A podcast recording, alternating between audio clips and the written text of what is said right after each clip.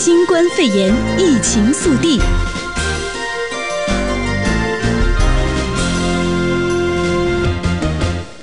那么现在，在全球累计确诊新冠肺炎病例已经达到了两百一十三万六千三百二十六例，死亡是十四万七千零一例。那么再来看一下北美方面的疫情报告，美国累计确诊新冠肺炎病例是六十七万七千九百九十四例，死亡三万四千八百七十三例。在加拿大地区，累计确诊新冠肺炎病例三万零九百七十三例，死亡一千二百三十二例。嗯，那美国国防部长埃斯珀在十六号就说啊，美国罗斯福号航空母舰上总共是有六百多人的新冠病毒测试结果呈阳阳性啊，当中有至少三百五十人都是无症状感染者。那么，美国总统特朗普鉴于新冠肺炎疫情高峰期已过，在今天公布重新开放美国指南，将会分为三阶段重启经济。只要新增确诊病例有连续十四天下降的情况，就能逐步开放。具体行动将会由各州的州长进行自行决定。嗯，那加州州长呃纽森也是在昨天签署了一项给加州食品供应链上的主要工人两周带薪病假的这个行政命令。能得到两周带薪病假的主要工人包括了快递、快餐，还有食品杂货店这些行业的工人，以及加州的货车司机。那么在洛杉矶县呢，公共卫生局十六号的新冠肺炎线上记者会，局长费雷尔也宣布了单日新增死亡病例是五十五例，为单日死亡数最高，这也是洛。洛县死亡连续记呃死亡病例是连续第三天破了记录。嗯，那我们再来看一下中国的情况。那中国目前现存的这个确诊的新冠肺炎病例是一千七百九十七例，境外输入达到了一千五百四十九例，现存的无症状感染者是一千零三十八例，累计死亡四千六百四十二例。那么，在广东省新冠肺炎防控指挥办医疗救治组副组长表示呢，目前广东已经开展了疫情高风险国家在粤人员的多次大排查，对于排查到的人员也开展了更多的健康管理和核酸检测。对于已经解除健康管理的外籍人员呢，要求在解除管理的第七天和第十四天主动到定点医院接受接受核酸检测。嗯，那香港方面呢？目前特区政府十七号通报新增了四宗新冠肺炎的确诊个案，累计确诊增到了一千零二十一宗。过去二十四个小时，总共有四十八名确诊病人是康复出院，出院数字创下了单日新高。那迄今为止呢，已经有过半的这个确诊患者啊是康复出院。香港特区政府食物及卫生局副局长徐德义表示，香港疫情有初步回落的迹象。那么再来关注一下全球的疫情，在英国，英国外相拉布也在今天宣布，政府评估认为，若现在解除禁令将会危害大众健康与经济，因此禁足令将决定延长至少三周，确切的解禁时间表尚不得而知。那德国的卫生部长史巴恩呢，昨天表示啊，这个德国新冠肺炎的确诊案例激增初期，有了这个防疫的限制措施实施一个月之后，感染数是显著下滑。目前呢，疫情是再度获得了控制。接着来关注美国的新闻。根据美国总统特朗普，鉴于呃新冠肺炎疫情高峰期已过，在今天会公布重新开放美国指南，将会分为三个阶段去重启经济。那么标准呢是只要新增确诊病。病例连续十四天下降，就能够逐步开放。但是呢，具体的行动还会有各州的州长进行自行决定。嗯，那特朗普今天在白宫防疫记者会上表示，目前来看呢，美国的二零一九冠状病毒呃疫情有趋缓的这样的趋势，死亡人数呢可能是不会达到先前预期的那么高。嗯，对。那特朗普呢提出了这一个三阶段重新开放的经济指南，也强调了说，呃，并不是呃瞎说的啊，只是说这项指南呢是基于可验证的坚定数据所制定。那开放呢也不是一步的全面到位，而是一步一步的小心谨慎。慎的前进，那也同时再次声明了说，因为各州的情况是不一样的，所以才由各州的州长来去根据各自的情况制定重新开放的计划。嗯，那这份指南它的开放的基本条件呢，就是这个新增的确诊病例数连续十四天呈现下降，如果能达到这个标准，健康的民众就可以重返工作岗位。那指南呢，也为雇主开放的这个标准啊，提供了一个参考，同时呢，也是建议这个分阶段的去开放。嗯，那么。至于被问到各州有最快何时能够开放呢？特朗普也表示，如果情况符合的话，部分确诊病例很少的州可能明天就能进入第一阶段。不过呢，他也拒绝透露是哪些州啊，表示是由各州州长决定。但是呢，同时又暗示了有超过二十个州应该很快就可以开放。嗯嗯，好，那一如果提到这个重启经济的话呢，我们说完全美的话，还是要说一下这个俄亥俄州。那在昨天啊，当地时间十六号，美国的俄亥俄州州长也宣布，啊，将会在五月一号重启该州经济。那他在新闻发布会上面表示呢，由于州政府计划的居家令到期之后重新开放经济，民众们呢要准备好面对不同的情况，因为呢在工作场合所戴口罩和保持社交距离已经是成为了常态。态。嗯，那德瓦恩说呢，在这个疫苗出现之前啊，俄亥俄州的居民呢将会不得不面对新冠病毒的威胁。那启动经济呢是减少其他问题出现的一个正确的举措。嗯，那另外再来关注一下前两天一直我们在啊讨论的罗斯福号感染的新冠肺炎病例的这样的状况。那根据国防部部长 Esper 十六号表示的，美国罗斯福号航空母舰上共有六百多人新冠病毒检测结果呈阳性，而当中比较惊人的。是至少有三百五十人都是无症状感染者。嗯，那此外呢，这个埃斯珀并且说了啊，就是没有排除这个解职的罗斯福号舰长克罗泽复职的可能性。他说必须对一切保持开放的心态啊，同时也是说了这个病毒是一种新的传播形态，可能由这些已经不知道自己携带了这个病毒、看起来很健康的人去进行的传播。是，那么尽管呢，现在是呃整体的这个感染的人数还是比较多的，不过埃斯珀也表示呢，尽管罗斯福号目前是在关岛停靠，不过仍然是可以在需要的时候去出海执行战时任务。他也预测呢，罗斯福号将会很快就有再次出海的机会。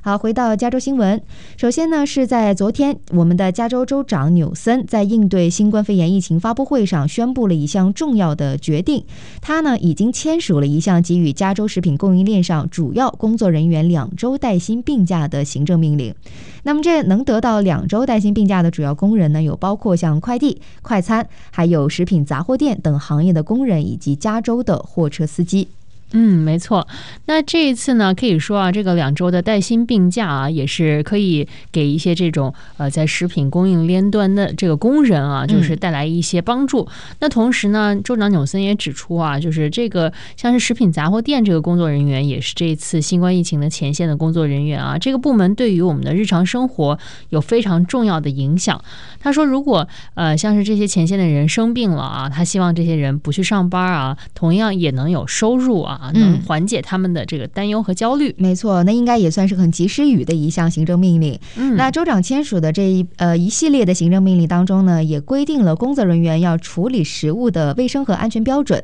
那命令当中呢，规定食物设施的工作人员必须要每三十分钟就洗手一次，并且呢，需要增加一些适当的卫生措施，来去加强对于工人和顾客的保护。嗯，那我们再来看另外一条我们洛杉矶县的新闻啊，那就是在昨天呢，呃，洛杉矶市长贾西提和演员肖恩潘一起更新了一个针对冠状病毒的应对措施。这个肖恩潘他一直在跟洛杉矶市合作啊，就是运营这个免下车的检测点。嗯，那不光是这个呃市长啊，还有这个演员肖恩，同时洛杉矶消防局局长拉尔夫也在潘的救援组织当中工作，同时呢，他也加入了市长的行列，宣布九一一电话现在是可以与医生和护士进行视频聊天了。嗯，那贾西提也表示说，现在啊，洛杉矶现有足够的能力每天检测一点一万人，也意味着每一个需要检测的人都可以在当天或者第二天去接受检测。嗯。对，而且呢，是有任何症状的人都可以在洛杉矶县三十个城市和乡村运营的检测场所去预约，嗯，包括呢这种就是 drive through 免下车，还有步行的检测点。嗯，同时呢，在前几天啊，其实市长还宣布了这个洛杉矶六十岁以上居民的一个免费用餐计划。我们在昨天也说过啊，同样还有这个呃，洛杉矶在市在收集的这个 Angelina 卡。呃卡的这个申请啊，就是给这个贫困的洛杉矶人发放一部分的这个补助。那截至到这个周三晚上，这个活动收到了超过二十九万份申请。嗯，是的，而且呢，呃，好像还有最新更新的数字是，给 Angelino 卡申请期截止的时候，有超过四十四点五万人去申请这个救济，数字也是相当庞大了啊。没错，呃，那现在来说呢，也是对于那些因为感染冠状病毒而损失了至少一半收入的人呢，还有那一些在危机前就已经处于联邦贫困线以下的人，政府都会给予他们最高有一千五百美元的资资助。嗯，那么由于资金也是没有设限的，也不清楚到底多少人会有最终受益啊。嗯，我们再来关注一下离我们华人区很近的 Almonte 地区。那最近呢，Almonte 是在呃今天开始啊推出了一个新的这个 Drive-through 食品发配站，来帮助受到新冠病毒感染的人群。这个发配站呢将会为在场的市民发送大米、牛奶、鸡蛋这些食品。嗯，那么具体的地点和时间呢是在山景城家庭中心，叫 Mountain View Family Center，是在呃这个二七四零 Mountain View Road 这个地方。那每天开放的时间呢是从上午十点一直到最后的供应啊，它将会呃在周一、周三和周五进行开放。嗯，那目前呢，这个呃食物啊都是来自这个洛杉矶的食品银行的啊。那这个食物第一版，这个银行的第一版的资金是来自洛杉矶市的这个救济基金。那目前呢，预计这个只要疫情还在继续啊，食品发放都会继续运作，甚至在疫情结束后的几个月也会继续运作。嗯，是的。那另外我们再来关注一下国际方面的消息。首先看一下欧洲的德国，那德国卫生部长史巴恩在昨天的时候表示，德国在在呃呃冠状病毒疾病确诊案例激增的初期，祭出了一些防疫限制措施。那么在实施一个月之后呢，目前疫情也是再度获得了控制。因为现在看起来呢，在感染的人数方面是有显著下滑的趋势的。嗯，没错。那同时，史巴恩也指出，这个德国的企业从八月开始，每周将会生产数万个、数千万个口罩啊。那其中一一千万个都是符合欧盟规定的这个 FFP2 这个防护标准的。也包括四千万个医疗口罩。嗯，那么在德国的这一个口罩呢，是符合了 FFP2 的防护标准。不过呢，这个口罩啊，同样拉到了在日本这一边。那我们都知道，日本呢现在已经逐步开始了，因为这个因应冠状病毒，花费了四百六十六亿日元发户发放给每户两枚布口罩的这一个事情。那么现在呢，有这个呃有被戏称啊，这个口罩叫做安倍口罩。呃，从今天虽然是开始发放了，但是呢，也是由于这个花费很大。可是口罩尺寸比较小，引发了一系列的质疑。呃，那是有一位呃住在这个世田谷区的一位高龄女性啊，说这个布口罩比想象当中要来的厚。那么实际戴上之后呢，虽然希望口罩能够再大一点，但是还是没有办法去抱怨的。嗯，那负责配送这个口罩的男性邮差啊，也有自己的看法。他说这个体积啊比想象的来的大，所以一次能携带的配送量很有限。嗯，是的。那么其实呢，现在作为一些优先配送对象呢，呃，早些时候就已经可以拿到了布口罩。那也有很多职员表示啊，说。这个口罩。尺寸比较小，但纱布呢又有点厚，很难呼吸。像于对于这种就必须要呃涉及到要走动的工作来说，其实也并不呃并不实用。但不过呢，每一个布口罩呢，每枚是大约是两百日元，加上一些配送费啊，总计是呃花费四百六十六亿的日元。那也因此呢，因为这个口罩的呃这个实际的作用啊，招致了在野党的批评和质疑，甚至呢也是被揶揄是安倍口罩。嗯，那我们再来把目光转向以色列，以色列中间派议长甘。茨未能和右翼总理尼塔亚胡啊达成这个筹组联合政府的协议。那总统呢李福林今天责成这个议会啊筹组联合政府。嗯，那么其实涉及到以色列的阻隔这个风波啊，真的是一波三折哈。那最终呢，终于是总统责成国会筹组了联合政府。那么甘茨其实是在呃今年的三月二号赢得大选之后呢，获得了呃总统李福林为期四周的授权来筹组稳定的联合政。政府，那么这一场大选也是以色列不到一年以来的第三次陷入了僵局的选举。嗯，那以色列的前参谋总长甘茨在三月当选之后，他就承诺将在和这个二零零九年就担任总理的内塔尼亚胡啊筹组这个紧急联合政府。嗯，是的。那么其实呢，尽管是双方在今天也发表了一个联合声明，表示会谈是仍然在进行当中，不过在最后期限已过，也没有宣布任何的突破。那联合声明也表示呢，呃，在昨天会议结束之后，决定今天还会继续讨论，目标就是达成协议来去建立国家的紧急政府。嗯，那在此同时呢，李佛林也是正式通知了甘甘茨，他的授权其实这个四个星期的这个授权已经到期了。嗯，那目前他也提到了啊，在严重分裂的一百二十席以色列议会当中啊，甘茨和内塔尼亚胡都没有获得多数议员的支持。但在以色列抗议之这个情势之下啊，李福林也是恳求议员能找到一个解决方案啊，为了让这个以色列啊避免第四次选举。嗯，